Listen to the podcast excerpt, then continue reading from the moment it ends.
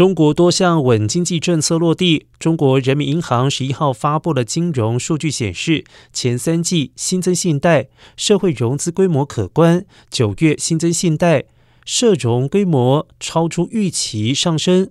根据报道，九月新增社会融资人民币三点五三兆元，比起前一年同期多出了六千两百四十五亿元，超出市场预期的二点八兆元。